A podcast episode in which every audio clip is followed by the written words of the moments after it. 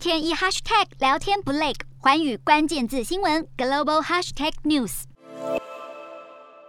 网红商机催生出中国庞大的直播军团，连英法族都在这里找到事业第二春。但随着中国监管之手伸向社群平台，网红们发文得小心了。连迪丽热巴、杨幂的明星微博都被强制公开 IP 属地，国内显示省份，国外显示到国家。上个月底开始，微博、微信等主要社交平台相继实施，网友们这才惊觉，大批声称在海外打滚的网红，居然在中国境内，而标榜爱国的博主却置身境外，群嘲国王的新衣被揭穿，如同在网路裸奔。打关键字搜寻，果然有满满卖家，境内、境外地点随你穿越，甚至提供买家免费测试。一般一天价格四到十元人民币不等，包月价格更优惠。实际操作，评论区留言显示的 IP 地址原本是江苏，登录 App 选好地点，点击连接，短短几秒之后再回到刚刚的页面，江苏已经变上海。